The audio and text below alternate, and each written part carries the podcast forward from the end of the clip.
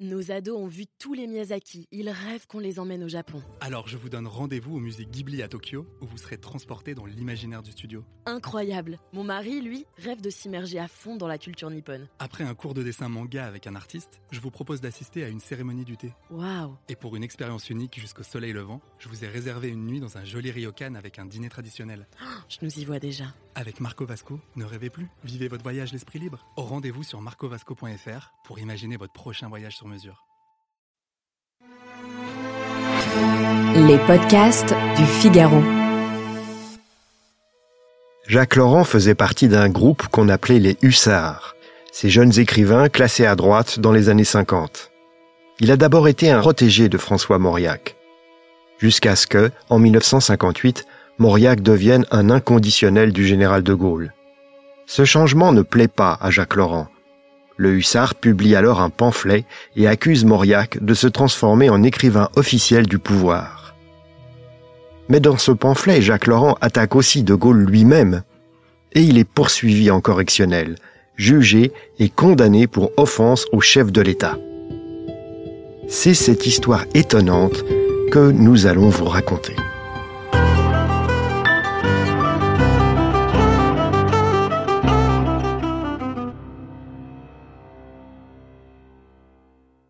Entre Jacques Laurent et Mauriac, la différence d'âge est considérable, 35 ans. Pourtant, dans les années d'après-guerre, lorsque le jeune homme issu de l'action française rencontre le romancier catholique déjà consacré, le courant passe immédiatement. Mauriac aime s'entourer de jeunes écrivains. Il accorde son parrainage à une revue, La Table Ronde, où écrit Jacques Laurent et qui polémique contre Jean-Paul Sartre. Pourtant, très vite, la politique commence à séparer le cadet et l'aîné.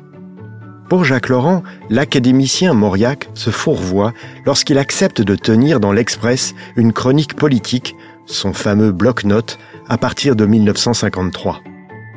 Aux yeux du hussard, consacrer une partie de son temps et de son talent à commenter l'actualité est un danger pour un écrivain. Cela l'empêche de se concentrer sur son œuvre et flatte sa vanité. Mais il y a plus grave. Pour Jacques Laurent, Mauriac, qui a obtenu le prix Nobel de littérature, ne doit pas s'engager en politique, prétendre exercer une autorité morale, puisqu'il n'a pas à supporter les conséquences de ses prises de position. Les rapports entre les deux écrivains sont donc déjà tendus lorsque Mauriac soutient le retour du général de Gaulle au pouvoir en 1958. Le fondateur de la Ve République, de son côté, attache un grand prix au soutien de Mauriac. La plupart des écrivains à l'époque sont très hostiles à De Gaulle. Et ce dernier, qui a de la considération pour l'écriture, en est amer. Quelques mois après son retour au pouvoir, l'homme du 18 juin fait ainsi Mauriac grand croix de la Légion d'honneur. Jacques Laurent est furieux de voir son ancien mentor si proche du général de Gaulle. À ses yeux, c'est l'indépendance de la littérature qui est menacée. Les années qui suivent, à chaque étape de l'évolution de l'homme du 18 juin sur la question algérienne, Mauriac le défend avec force. L'Express est alors violemment hostile à De Gaulle, et le romancier catholique en est si ulcéré qu'il claque la porte de l'hebdomadaire en 1961. Il transporte son bloc-notes au Figaro littéraire. On pourrait croire que, après la fin du drame algérien, Mauriac va reprendre une distance critique envers l'Élysée. Mais ce n'est pas le cas. En 1964, l'académicien publie un essai sur De Gaulle dont on est obligé de dire qu'il est hagiographique. Pour Jacques Laurent, c'en est trop. En quelques semaines, il riposte en écrivant un pamphlet étincelant. Et deux mois après la publication du livre de Mauriac sur le général, le public a la surprise de découvrir en librairie la réponse ironique et cinglante du hussard. Son titre? Mauriac sous de Gaulle.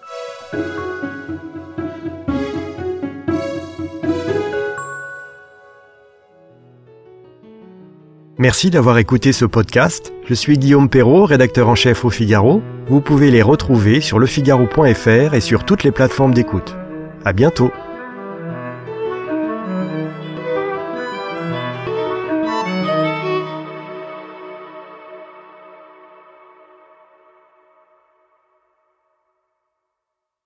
Nos ados ont vu tous les Miyazaki. Ils rêvent qu'on les emmène au Japon. Alors je vous donne rendez-vous au musée Ghibli à Tokyo, où vous serez transporté dans l'imaginaire du studio. Incroyable. Mon mari, lui, rêve de s'immerger à fond dans la culture nippone. Après un cours de dessin manga avec un artiste, je vous propose d'assister à une cérémonie du thé. Waouh. Et pour une expérience unique jusqu'au soleil levant, je vous ai réservé une nuit dans un joli ryokan avec un dîner traditionnel. Je nous y vois déjà. Avec Marco Vasco, ne rêvez plus, vivez votre voyage l'esprit libre. Au rendez-vous sur marcovasco.fr pour imaginer votre prochain voyage sur mesure.